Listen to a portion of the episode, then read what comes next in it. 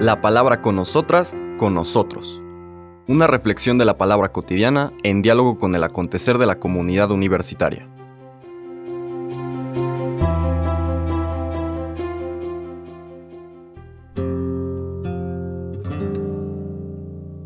Hola, buenos días. Bienvenidas, bienvenidos a la palabra con nosotras, con nosotros. Hoy 6 de julio, miércoles, iniciamos el capítulo 10 de Mateo en una escena que desde luego está concatenada con las anteriores. El Señor que está aquí en medio del mundo para sanar y restituir a quienes han sido puestos fuera por esta estructura que no es de Dios, es una estructura egoica, pseudo religiosa, elaborada por los seres humanos, que en vez de fortalecer y consolidar la común unión de los hijos e hijas de Dios, crea estamentos, divide, fragmenta los buenos, los malos, los puros, los impuros. Y por eso, para subrayar eso, el Señor se dirige específicamente y de manera privilegiada hacia aquellos y aquellas que esa sociedad, esa pseudo religión había puesto al margen, había separado, fragmentado, expulsado de, este, de esta comunidad reunida alrededor del nombre del Dios vivo. Vemos como el Señor sana y restituye.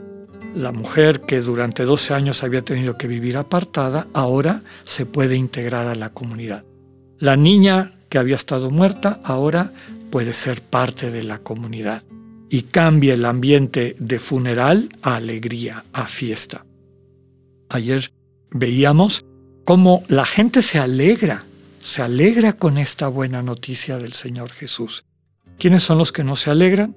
Pues los que se habían acostumbrado a vivir desde los privilegios de esta estructura ideológica disfrazada de religión que les aseguraba que eran superiores a los demás, que eran de los elegidos, de las elegidas, y que les permitía ver con desprecio a las demás personas. Ahora, en secuencia con esto, vemos cómo ante aquella pregunta, aquella petición, mi Padre necesita a quienes lleven este, esta buena noticia. El Señor está conmovido a ver, al ver que hay tantas personas que no han recibido esta buena noticia, que están como ovejas sin pastor.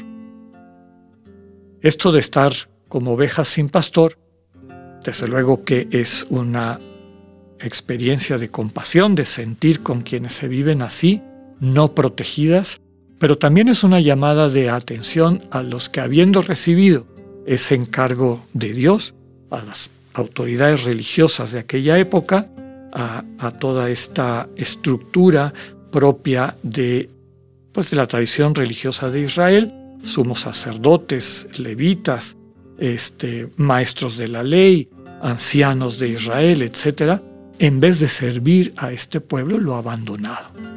Y en Jesús, el Dios vivo, viene a encontrarse con estas ovejas que han sido dejadas sin pastor sin alguien que las cuide, sin alguien que, que les transmita este mensaje de vida, sin alguien que las nutra. Y ahora, en la lectura, esta lectura que sigue las que veíamos en los días anteriores, vemos cómo el Señor constituye a este primer grupo de enviados, los doce discípulos que después eh, serán llamados así, los doce, a quienes también se les da el nombre de apóstoles que literalmente en griego significa enviados, pero en los cuales estamos representados también todos y todas. Recordemos que el Evangelio no es una serie de, historias o de narrativas de la antigüedad para saciar nuestra curiosidad de cómo era la vida en aquel entonces y el grupo original de los que siguieron a Jesús, sino que es la herencia, el testimonio que estos hombres y mujeres movidas por el Espíritu nos dejaron a nosotros como iglesia. Vamos a ver la lectura de estos versículos del 1 al 7 del capítulo 10 de Mateo. En aquel tiempo, llamando Jesús a sus doce discípulos, les dio poder para expulsar a los espíritus impuros y curar toda clase de enfermedades y dolencias. Estos son los nombres de los doce apóstoles. El primero de todos, Simón, llamado Pedro, y su hermano Andrés. Santiago y su hermano Juan, hijos de Zebedeo. Felipe y Bartolomé, Tomás y Mateo, el publicano. Santiago, hijo de Alfeo, y Tadeo. Simón, el cananeo, y Judas Iscariote, que fue el traidor. A estos doce los envió Jesús con estas instrucciones. No vayan a tierra de paganos, ni entren en ciudades de samaritanos. Vayan más bien en busca de las ovejas perdidas de la casa de Israel. Vayan y proclamen por el camino que ya se acerca el reino de los cielos. Palabra del Señor. El Señor, con este acto simbólico de nombrar a doce discípulos y darles este, este, título de los doce, nos hace recordar el, el símbolo detrás de esto, es que está fundando un nuevo Israel, un nuevo pueblo de Dios. Recordemos que para el pueblo de Israel su historia, lo que les constituye como pueblo, es que están emparentados, todos son descendientes de Abraham, de Isaac, de Jacob Israel y de los doce patriarcas, hijos de Jacob Israel, sobre los cuales se va construyendo todo este pueblo. El Señor ahora está nombrando, podríamos decir, doce nuevos patriarcas, un nuevo Israel. ¿Y quiénes son estos patriarcas? ¿Por qué la importancia de los nombres? Aunque después, pues muchos de los que acabamos de escuchar nombrados o en esta lista, pues ya no se vuelve a hablar de ellos en, el Evangelio. La tradición de la Iglesia, desde luego, sí recupera la manera como fueron llevando el Evangelio a todos los rincones del mundo. Pero lo principal que quiero subrayar es que el grupo de personas que llama el Señor, sobre los cuales construye este nuevo Israel, es un grupo sumamente heterogéneo. Hay algunos que tienen nombres griegos como Simón y Andrés, quiere decir que sus papás, quienes los nombraron, no eran muy observantes, muy tradicionales. Podríamos decir que eran, utilizando términos de hoy en día, eran judíos pero abiertos, no eran judíos de estos más fundamentalistas. En cambio había otros como Santiago y Juan, que en el fondo es Jacobo y Juan, hijos de Zebedeo, que se presentan con el nombre de sus papás, de su papá, lo cual quiere decir que eran personas que vivían su judaísmo desde una perspectiva más tradicional, más este, observante, digamos. Luego tenemos personas como Mateo, que era publicano, que colaboraba con Roma, odiado por su pueblo, que la gente lo veía como traidor. Y en el mismo grupo está Simón el cananeo, que en el Evangelio de Juan se le identifica como celota, es decir, como guerrillero. En el grupo de Jesús, un guerrillero que mata a los que colaboran con Roma y un colaborador de Roma que cobra impuestos para el imperio. ¿Cuál es el mensaje? En este nuevo Israel, en el proyecto de Dios, caben todas y todos.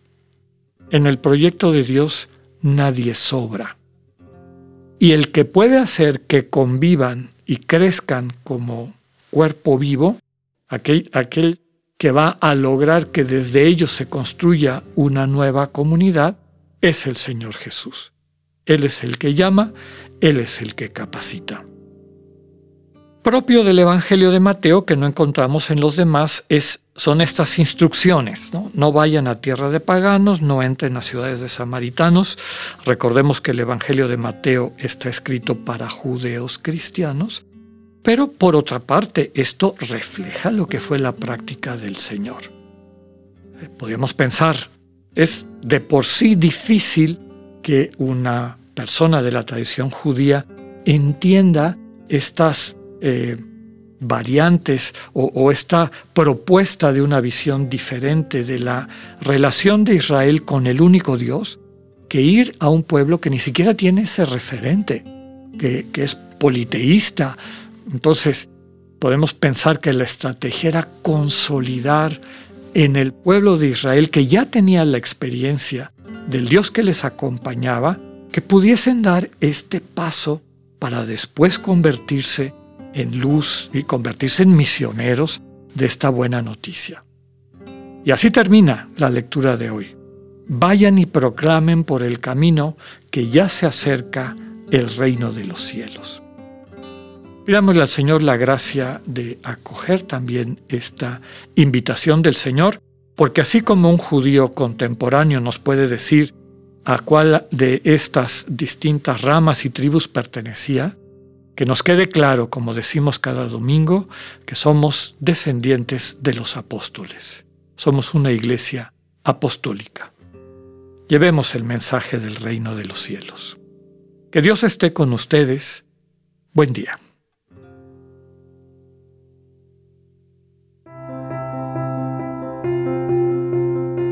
Acabamos de escuchar el mensaje del Padre Alexander Satirka.